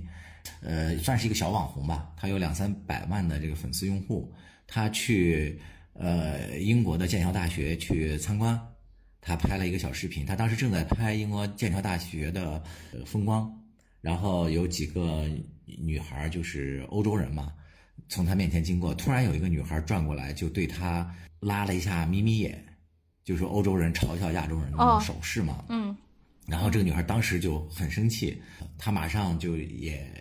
追上去了，她就一直在拍，没停。她就追问那个女孩说：“你刚才对我做的这个手势是什么意思？你能不能对我们的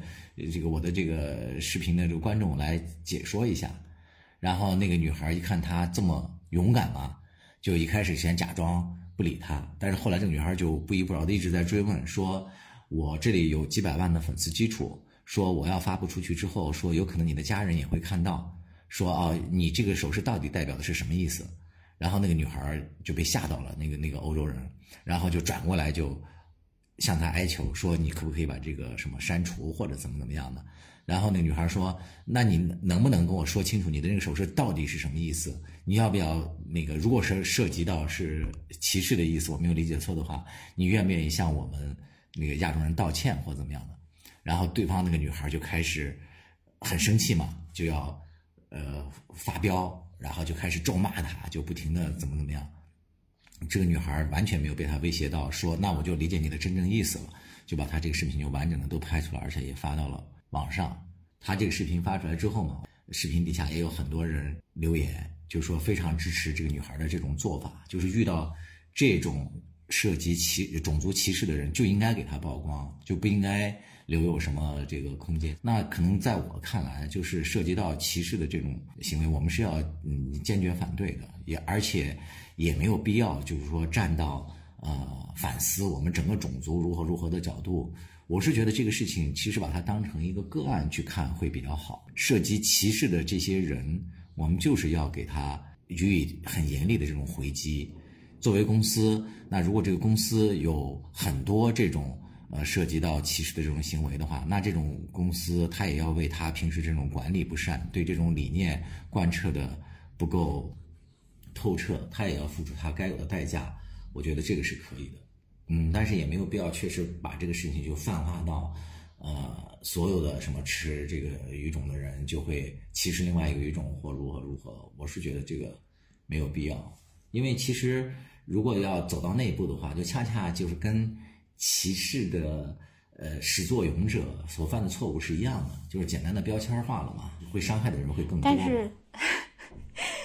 实际上你说的是理想的状态，可能实际上人就是这样的。你想，对于中国人来说，你比如说以前呃，就是把那个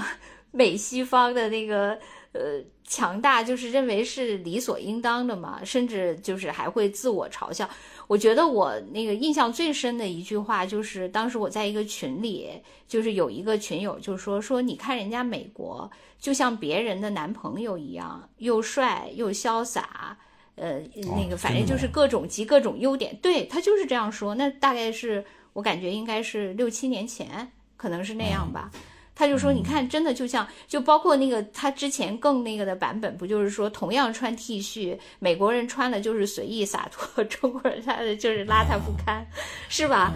就是就是会这样嘛。而且那个时候就觉得这些好像就是就是这么有道理啊。其实就是这种，但是对一类或者是对。”也是标签化的这种崇拜，不就是反向的歧视吗？其实是本质是一样的。但那个时候，就是那个时候，由于中国比较弱，就是大家就会认为，哎，确实，你看人家说的就是有道理啊，确实 就是这样。你中国人穿的就是很邋遢，人家穿的就是很洒脱，你就是会这样。然后你还觉得说美国是什么呃别人的男朋友？也也有点道理啊，好像你就会觉得是这样。就是另外一个相反的例子，就是说，嗯，也不是相反，就同样的道理，但是异曲同工的例子就是那个战狼嘛。嗯，当时就是觉得战狼刚出来的时候说，哎，你怎么还能拍《战狼》这种自我吹嘘的电影啊，太可笑了。呃，你配吗？好像就是有点这种感觉嘛。当时。我觉得大多数人吧，甚至包括我在，我我记得我当时还跟你说过，我有一个网友，他那个特别喜欢，他不是因为喜欢战狼，他喜欢吴京。我就说人真的就是爱屋及乌，人因为喜欢一个就会喜欢所有，喜欢一切嘛。他就是喜欢吴京，然后呢，他就呃去刷了四遍战狼。但是像他这样呢，也不是因为他觉得《战狼》宣传的爱国主义是多好，只是因为他喜欢吴京，所以他不，他也就连带的就是肯定了《战狼》。但当时多数网上的，呃，舆论就是，哎呀，你中国也配呃那个《战狼》？但是实际上呢，就是像像美国好莱坞不是都生产了无数个战狼了吗？是吧？那些美国的什么什么英孤胆英雄去怎么解救谁谁谁什么这类的，不是一大堆吗？我们自己都看过很多，看到我们都基本都想不起名字来，因为看的太多了。这是他的一个惯常的叙事嘛。但那个时候就觉得，那人家那个这样是正常的，你也配。这样你也配就就好像是不是是不是就是会这样？但是确实这几年就是发生了这种翻天覆地的变化。那变化了以后，那你就不能再这样看我了，对吧？你说现在再出了那个《流浪地球》《流浪地球一》的时候，肯定可能还有人稍有不适，觉得啊，你中国还能挑头那个拯救地球，拖着地球走，拖着人类的家园走。对，那但到那个那个。求二的时候，大家就已经觉得挺好了，就不不会，就这种不适感就大大降低了，对吧？反而觉得挺好，然后就进而赞美这个这个电影的科技叙事的宏大等等，或者一些问题的思考怎么怎么样等等，是吧？是不是就就变成这样？真的是有这个变化的轨迹，非常非常明显。其实按照你的这个逻辑来来推演这个事情的话，就是目前他这次。呃，歧视普通话乘客会引起这么大的轩然大波，呃，也也是在这个发展阶段，就是我们刚刚开始强大起来，所以还有些人是对这个事情是非常敏感的，是吧？可能再过一段时间，对呀，对这个事情就不会引起这么大的反弹了，就甚至很多人就觉得这些人是不值得这么去去讨论了，就觉得这些人的行为很自然的就是错误的嘛。首先也不会有这么多人反思。对，因为对，因为我们也是属于一个啊自我状态在变化的过程当中嘛，所以这种呃内心的这种接受程度我也在变化。我以前呃，就像比如说以前，就像我们家油工说，呃，人家歧视我，我觉得可以理解。你知道，他还是这样的一个心态，但是可能更多的中国人。他自己的生活也在变好，他自己的自信也在增强，他就不能接受，他觉得你凭什么歧视我？对，再下一个阶段，可能这个人被歧视的时候，当时就予以反击，是吧？给了一个呃自己当时就消化了，而不会再诉诸到网络上或如何，也是有可能的。每一个被歧视的这个 中国人，到时候都已经是一个一支军队了。都是一匹战狼，你是想说这个吗？不是，可能就不是了。我袭击你就不错了。另外，另外从呃从香港这边来说，确实他们的那个内心的这种变化也挺复杂的。你比如说像那个在港英时期，其实也有一些香港人是呃就是抵制那个港英对香港的一些统治的，也有。但是呢，就是而且包括就是他对内地的这种呃情怀，就是也是有。你说他当年对内地，我觉得一也是一种复杂的心态。一方面，他也觉得跟内地是呃怎么说，就是呃血脉相连。比如说内地有什么那个他们去救济啊，就是那时候不是各种赈灾，香港的那个募捐都是呃非常高的嘛，那个那个金额。他我觉得他们一方一方面是觉得你毕竟就是老家呀，各种那个什么亲人啊都在内地，但另一方面呢，他可能确实另一种心理呢，就是我因为对你拥有绝对的这种优势，对，是，所以我其实呃，可以高高在上，心理上是安全啊，对我心理上是有这种安全，就优越的安全感或者安全的优越感等等这种心理，所以其实我不我不惧怕，我没有这种心理失衡，因此我自然可以表现出我的一些优雅也好，施舍也好等等，是吧？嗯，对。但是当那个双方的差距缩小了以后，那他的那个优势就没有了。那他可能对于呃内地来说，那可能经济上没有优势了。那个那政治上的冲突，呃，他觉得他原来具有政治上的优势，那可能就是之前发生的那些冲突嘛。然后他可能进而觉得我在这个我在人的素质上，我在所谓土生土长的这个根儿上，我就比你优越。这你超越不了，嗯，是吧？是的，他可能就是从这几个层面上来寻找我优于你的这种心理的这种这种怎么说？这种势能上的，觉得我处在一个高位嘛？他无论如何，他要那个寻找这种。其实，你比如说，就是我们呃有些同事，他们后来呃经过这几年，他们后来也走了嘛，去移民那个英国了嘛。也有，但是因为那些人就是还是跟我们也保持着一些联系，其实你就会发现，我觉得他移民英国最主要的那个方式，是因为他觉得他在香港对呃原来的那种优越感已经不能有了，他如果要保持那种优越感，那他就再进一步 到英国去，他可能还能保持那种就比如说与我这样的人的优越感。其实从那个心理的角度来讲的话，就是单说歧视行为，它本身来讲，有时候也是一种自我防备，就是通过歧视来找回某一种心理平衡，不让他那个所谓的他自己就是这个我来受损嘛。或者再深一步来讲，有时候歧视本身也是来自于他自我的一种恐惧。对，就是对。对，是吧？他我我刚才就想说，就是因为这个差距在缩小，他才会歧视你。对，如果说这个差距很大的话，他就不会歧视你了，他反而表现出一种穿 T 恤式的洒脱、优越感 呀，对，是吧？因为他有足够的这种与你差，所以有的时候，我记得我们以前不是。还讨论那个呃，提到就比如说，我们有时候关爱一下那个呃小区里的清洁工阿姨啊什么的这些。其实一方面，我觉得当然咱们是出于一种善心，但另一方面，其实我自我反思抽打，我也能想，其实是因为我觉得我对他拥有绝对的优势，因此我怜悯他一下。嗯，就是。我我有时候真的会想，我想哦，你看我还可以自我暗示，你看我多有爱心啊，然后而且我我可能实际也帮助到他，因此我又获得了一种心理的平衡和自我的满足等等等等。其实我也我不觉得这个行为很高尚，可能咱反而是，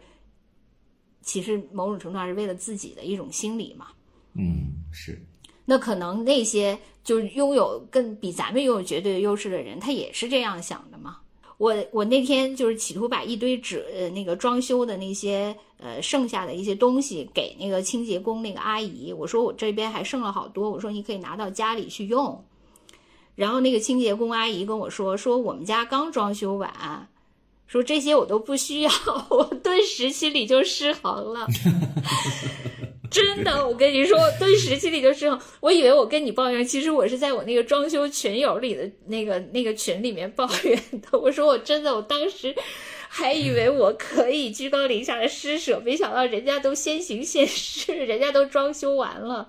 所以说，就是这个歧视心的本质，说到底，它还是一种分别心嘛。嗯，有时候会觉得自己很不一样，或者是把别人也分门别类。自己很多内心的一些活动，都是基于这个分别心的基础上来产生的。当你有时候意识到你你原来分别的那种基础，或者说那个标准已经不存在了之后，你的内心其实就是一下就会，要么就是慌乱，要么就是那个歧视的那个原动力就会坍塌了。真的，我跟你说，所以那个真的反证了我之前说的，我我的那种施舍心，嗯，其实是。为了我自己的，因为一旦施舍不成，你就想我这种反馈，哎呀，简直我当时，哎。另外，我我就说那个跟香港同事的相处哈，其实呃，确实是我也觉得就是嗯，还是说那个不同的同事，就所谓的那个个体的差异要大于这个群体。是的。就是我我跟有的同事相处的还挺好的，有的香港同事，就比如说呃，我跟我们部门的那个有一个香港同事，我觉得我就跟他相处的很好。我记得呃，我有一次还跟他表白了一下，我说我说那个你是我觉得相处的最舒适的一个香港同事了啊。然后那个他那个沉吟半晌，他说你是我相处最好的哦，不是他没有回礼貌性的回赞一下你吗？没有，他就他他礼貌性的回赞了，就是但是不是用你这么客套的，就是他沉吟半晌，他说他说我觉得这个也是相互的，他的意思就是呃对他说你觉得我好相处是因为你跟我你对我还不错，所以我会他他的意思就是如果我是一个很苛刻的人，那我可能会成为他会成为我最相处不好的同事之一，有可能。你看啊，从你俩的这个对话里面。也显示出来，你作为我们的代表，确实分别心大过了他。你看，你加了一个那个分别的，先说他是香港人，然后才加了个定语，是最好相处的，是吧？人家没有把你框到大陆人里，再怎么样？哎呀，兔子怎么办呢？我要歧视你了。呃，是因为那个那次我们在讨论，就是呃内地人跟香港人相处的问题，就是讨论到这个了。其实我们部门是呃我们公司比较少有的一个那个 族群融合的部分，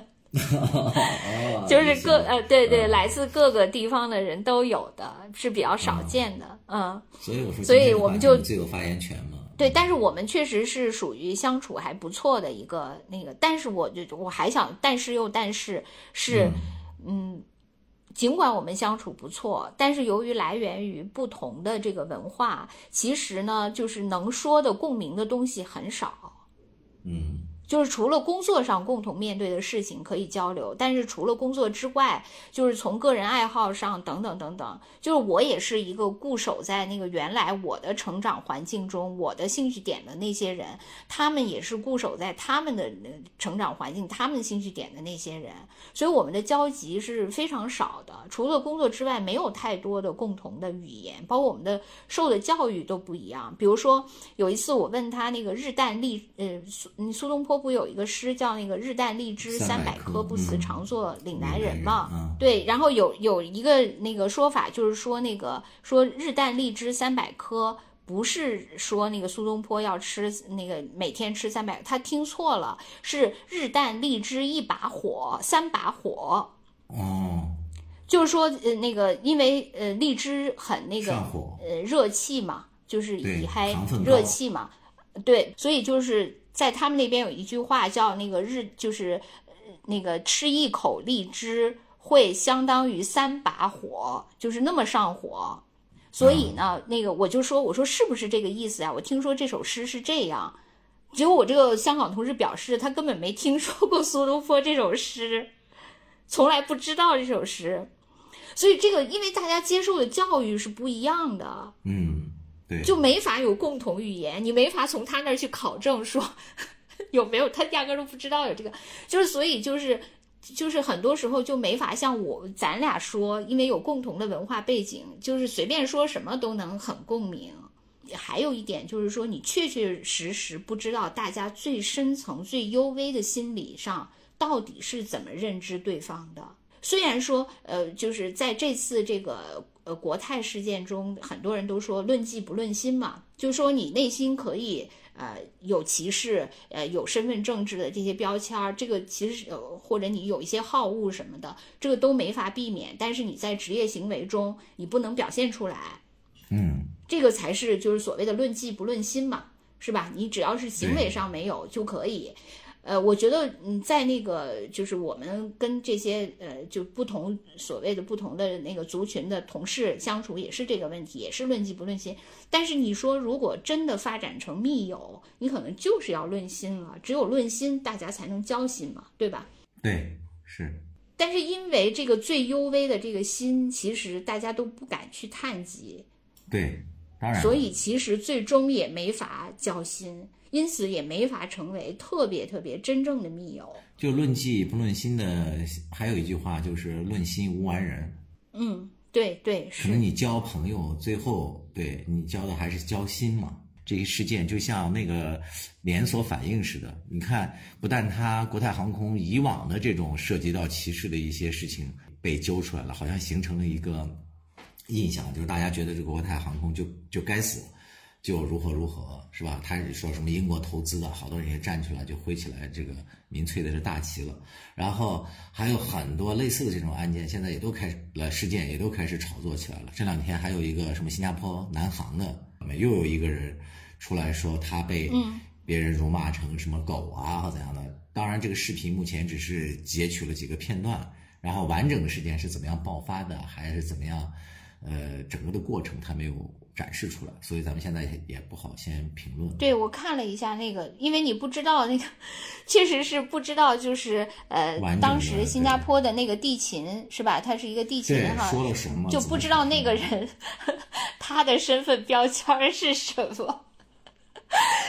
我以为你要说如果他本身结果是标签。对呀，因为你就是身份标签，你就涉及了是否歧视嘛，对不对？你比如说，你也是一个，你有是，你也是一个内地背景的人，那就是普通内地吵架嘛。当然，也有人进而说说，你看你干嘛说那个什么呃，内地和香港之间的矛盾？你说内地人之间不也互相歧视吗？是吧？比如说北京人歧视河北人。是吧？那个什么，那个那个广东人也歧视那个北方人，什么，反正各种歧视吧。对，还有一点，我觉得我挺想说的，就是你刚才也说到了跟那个效果文化的联想，有很多网友把这两个连接到了一起。因为当时也问了一下我的几个什么表哥啊，还有什么侄子啊，什么之类的。因为呃，就是我哥他们在呃海军里，就是挺辛苦的。就包括他们跟着去亚丁湾护航啊，或者是什么的。这个事情出来之后，我就问了一下他们，我说：“哎，你们听了这个效果的这个，呃，你们感觉到有被冒犯吗？”他们说：“当然有啊。”有有些网友不是拿着这个事情也在反思嘛，说你为什么，呃，人国外开点什么不对的玩笑，就是什么很正常啊？怎么我们国内稍微一开就怎样？其实这个每个国家的国情确实是不一样的。就是你看咱们国家，它实行的就是所谓的这种志愿军这种服务的这个性质嘛。像国外的那个，可能确实那些大兵就职业化的，就是他这个服兵役啊或怎么样的话，和我们的性质是不一样的。你看我们在国内，呃，给予这个部队还有这些战士，他们的任务其实是挺繁重的。你比如说咱们这边国家出了点什么问题，当时抗洪救险，还有包括什么赈灾啊，包括那个什么汶川地震啊，当时。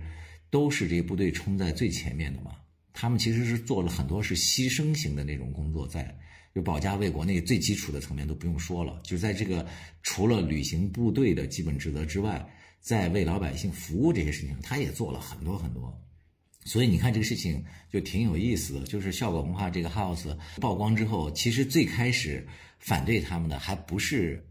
军区，不是部队的那些账号。最早开始抵制的就是网上的这些老百姓的自发的嘛，就这些人他还是从他们心里的那种朴素的情感角度出发，觉得他们这个有点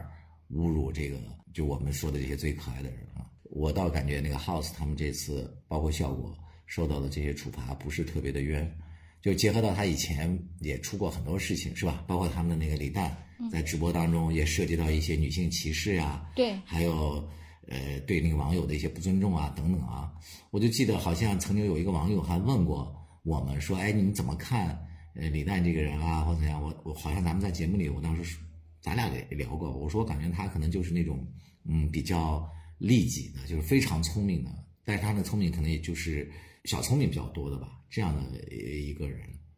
我觉得你要涉及到什么大局观啊，或者一些责任感啊，或者这些东西，我感觉他都挺欠缺的。对，其实呃，我也是看了很多那个关于效果的这些评论，就是比如说很多人都说，就是呃，一个是很多人后来又说说上甘岭这个事情嘛，就是说呃，他那里面那个野狗追追追松松鼠鼠是上甘，呃，后来有人说就是因为呃又看到这个才真正的气愤了。但是实际上，我还是觉得效果最主要的还是因为它不是效果了，就是个 house，最主要还是因为那八个字的问题。我觉得这个确实是，因对，是，我觉得跟孙叔叔没对你这个有点那个追追松鼠这个这个有点太隐晦了，而且有人说这个其实是那个呃欧美的那些里面经常出现的一些场景嘛，也并不是中国的那个啊，就是我觉得多数人也不太会知道这个，包括他们自己创作者可能也都不不是很知道这个场景啊，对，但是他就确实对这个八个字，你就想是呃在每一个那个呃军区的这些都是张贴在那儿的一个那种核心的这种口号啊，真的确实是，而且包括有人说，就是因为军人他那个奉献是要求你献出生命的，所以。啊，对，因为你其实你，比如说你对那个呃烈士、对烈属进行补偿，其实你再补偿都补偿不了，因此你必须对他有这种呃，就是这种尊重，给予他相当的社会地位，对他有对他的这种呃，对对他有神圣不可侵犯性嘛，在这个社会上，这些其实都就是所谓的军人的荣誉嘛，都是对他其实他要做出那个巨大牺牲的一种对价嘛。对，因为我觉得现在很多这个就是所谓的你刚才说到的冒犯的艺术嘛，他这个冒犯的时候，就无形中会形成一种惯性，好像世界上的一切皆可调侃，皆可拿来成为我的素材。所以慢慢的，就这些人他的心目中就以引起观众的这种笑声为他最高的就是艺术评价的标准了。可能谁越出乎意料，越冒犯，可能就感觉到自己的这个艺术价值越高。实际上还真不是，我觉得这个底线一定要有，要把握住。对对就我哥哥给我讲过一个故事，就也就他自己亲身经历的。他原来是就是那个舰艇学院就是呃毕业的嘛，他们大学毕业以后，他有五个同学，当时是分往东北，我这个哥哥是去了那个南海，然后他们那五个同学当时坐呃火车去的时候就，在去部队的时候就出了事儿，当时五个同学就有三个还是两个就然后后来剩下的那两个就是又在潜艇上，不是咱们后来那潜艇又出过一次事嘛，在海底突然那个泄压还是怎样，哦，然后包括我哥他们去护航啊或怎样，他们因为长期在海上嘛，效果里面其实当时去年有一个毛豆，他本身就是退伍的海军嘛，他也去过那个护航，他当时讲的那个危险，他就轻描淡写的就讲过去了，就他们确实是要把自己绑在，要不然晚上床上，要不晚上睡觉的时候会被那个浪掀的就从床上掉下来嘛，就这些人是非常非常辛苦的。所以有时候的这种调侃就会抹杀了他们的这种牺牲精神，这个确实是太对，另外咱们对咱们对那个国外的这些学习吧，就是就是学习了这个冒犯的艺术。然后第一呢，就是光学会了冒犯，没学会艺术，是吧？然后那个第二就 是国外那个冒犯，其实它也是有禁忌的。但是咱们就不提，就光提他冒犯那个。如果你不啊、就是你不是全面 扫射，呃呃，就就你就不够冒犯，因此你就不够前卫。所以这些学的这些东西，其实学也都是学的非常的那个偏颇，也都是学的那个挺挺那个呃，怎么说呢？就是学一半儿丢一半儿，或者说有选择性的学习吧。嗯，这个我觉得也是他们的那个问题，并且那个明明是他们没把这些东西 都学全学会，呃，还反过来还来攻击，还来那个用这个他片面学到的东西，然后反过来攻击说你们不懂冒犯的艺术，所以这个就还挺可笑的，可能还是基于对呃效果，呃他之前多次事件以及呃他那个带出来的整个的这一套风气，我觉得可能也是要做一个遏制，从就是到到这个节点上，嗯包括那个，哎，你说有没有这个？就是包括你们家杨丽，没有，不行，应该得有反歧视。哎，但是那个杨丽是不是